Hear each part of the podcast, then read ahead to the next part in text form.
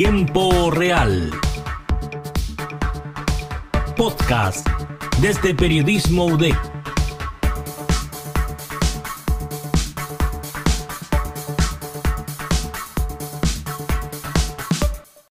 Hola, muy bien, sean bienvenidos a un nuevo podcast en tiempo real. Somos los periodistas Sergio Hinojosa. Hola, hola a todos los que nos están escuchando. Hola, José. Hola, y yo, pues, José Cancino, que les habla. Y hoy vamos a conversar un poco sobre el aceleracionismo y la normalización del uso de videochat y derivados con la llegada de la pandemia. O sea, con derivados nos referimos a Teams, Zoom, salas de videoconferencias, de videochat, etcétera, etcétera, etcétera.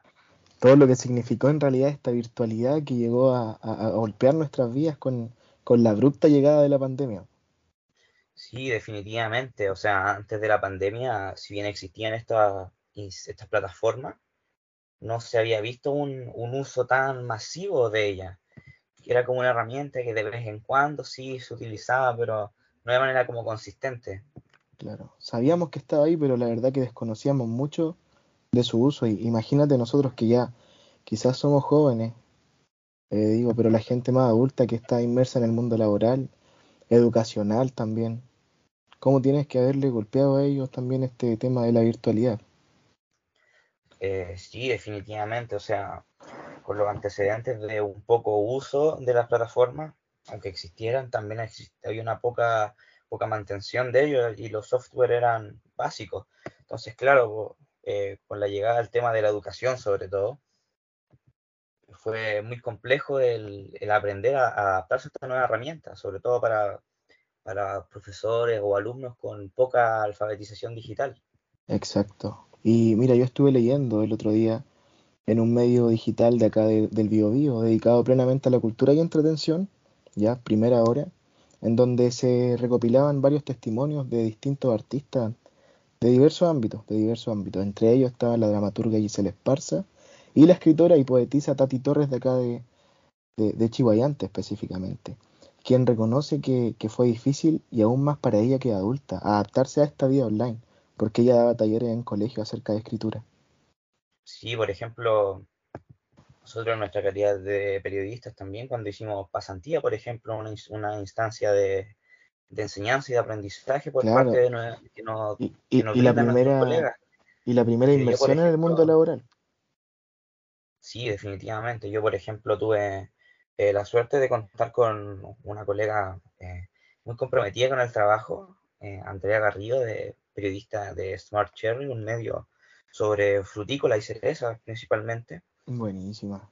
Y claro, los desafíos de, del medio vía online eran complejos, o por ejemplo, entrevistas con, con informantes para sacar notas, claro, vía online, pautas eh, todas las semanas, los días lunes, vía online. Entonces, claro, fue un, trabajo que requirió mucho la utilización de estas herramientas para salir a flote, teniendo en cuenta que el medio tenía con suerte tres años de antigüedad.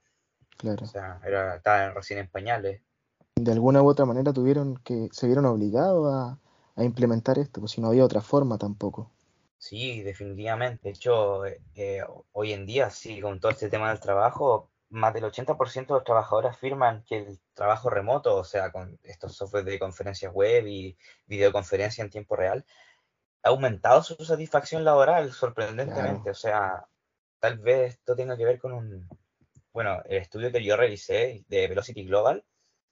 Habla sobre, sobre, claro, que tal vez la plataforma de videoconferencia ofrece como el equilibrio entre la productividad y el, confort del, Por supuesto. Porque a quién no le es cómodo estar desde su casa sentado en una conferencia, pues eso también es innegable. Sí, definitivamente. Yo estuve leyendo un artículo realizado por un colega peruano, un periodista peruano, Ernesto Cabral, de la Red Internacional de Periodistas, eh, que se publicó en marzo de 2022 en, en su portal web, ¿ya? donde contaban también las experiencias de estudiantes mexicanos y peruanos, ¿ya? que relatan situaciones tan comunes como vimos nosotros en nuestra calidad de estudiantes de periodismo, nuestros compañeros, y todo lo que significó los retos de la tecnología y también la virtualidad cómo nos abrió nuevas puertas, nuevas posibilidades. Para Osvaldo Bolo, docente de la Universidad Nacional Mayor de San Marcos de Perú, él comentó que, que si bien la pandemia limitó a los alumnos para salir a reportar a las calles, abrió posibilidades de estar conversando con alguien que esté en el otro extremo del mundo. Eso igual es súper impresionante. Sí, definitivamente. O sea, como, como no solo eso, sino que los recursos, o sea, antes cuando tenías que viajar a otro lado, ahora sí. los recursos que te ahorras por hacer una entrevista vía, vía, vía conferencia.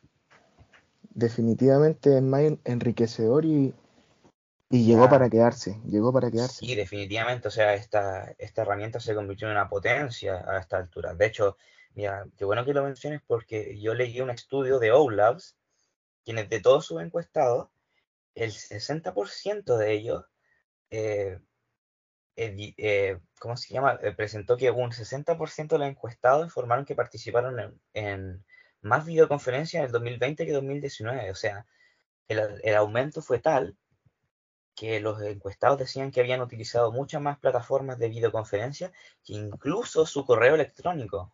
O sea, imagínate. Sí, impresionante, impresionante porque eh, bueno, y es totalmente lógico, si no había otra forma, era la única forma y había que avanzar de alguna u otra manera en la educación, en lo laboral y, encontramos en esa herramienta que como decíamos anteriormente, sabíamos que estaba, pero no la manejábamos a cabalidad, encontramos en esa herramienta la manera de subsistir. Sí, definitivamente, y no, nos ha hecho pero de maravilla. Según el mismo estudio, el 67% de los encuestados presenta eh, mayor confortabilidad, y mm, se sienten mucho más felices de poder trabajar vía remota. Entonces, como tú dices, es algo que llegó para quedarse. Sí, llegó para quedarse y en una, mira, también es interesante lo que mencionan desde la CEPAL, la, la Comisión Económica para la América Latina, su secretaria ejecutiva, Alicia Barcena, eh, comenta que cómo la ciencia, la tecnología y la innovación fueron esenciales para el manejo de la crisis sanitaria, sabemos en todos los ámbitos de salud y inevitablemente también la educación, eh, lo laboral, como hemos estado conversando, y, menciona que son indispensables para, para también recuperarnos de esta, de esta transformación, de esta crisis, con una mayor igualdad y sostenibilidad. Para América y para todo el mundo en realidad. Sí, o sea, definitivamente, mira, si, según la investigación y lo que hemos aportado a la conversación, yo creo que queda más que claro que la educación y el trabajo han sido los principales pilares del tema de la virtualidad y las conferencias remotas. En todo ámbito y, y, también muy fuertemente en el ámbito periodístico. Porque. no, absolutamente de acuerdo. Es interesante también lo que, lo que planteó en una entrevista con la, con la prensa de la Universidad de, Chile, Ascanio Caballo, que él es egresado también de esa universidad, periodista egresado de esa universidad y Premio Nacional de Periodismo eh, el 2021. ¿ya? Y él comentó que, bueno, aparte de todo este, eh, toda esta novedad que se vino con la pandemia, todo lo incierto que fue también en, en todo momento, porque nunca pensamos que iba a ser algo tan duradero. Yo me imagino que tú igual lo, lo ves así. Sí, o sea, yo creo que nadie, nadie esperó el nivel al que llegó la crisis sanitaria. O sea, yo creo que ni los expertos lo, lo pudieron prever.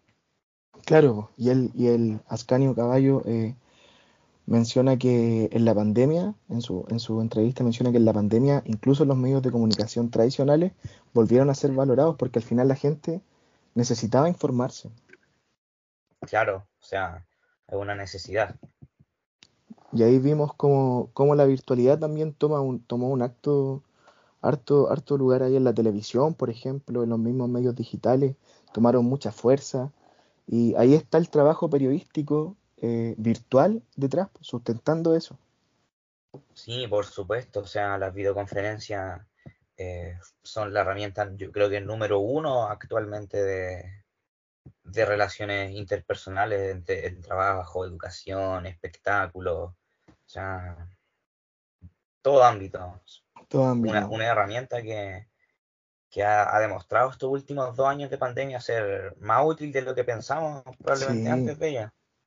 Eh, es impresionante y, bueno, nos abre más puertas a todos nosotros, en como te digo, sobre todo también en nuestra carrera y, eso lo hace aún más, más importante.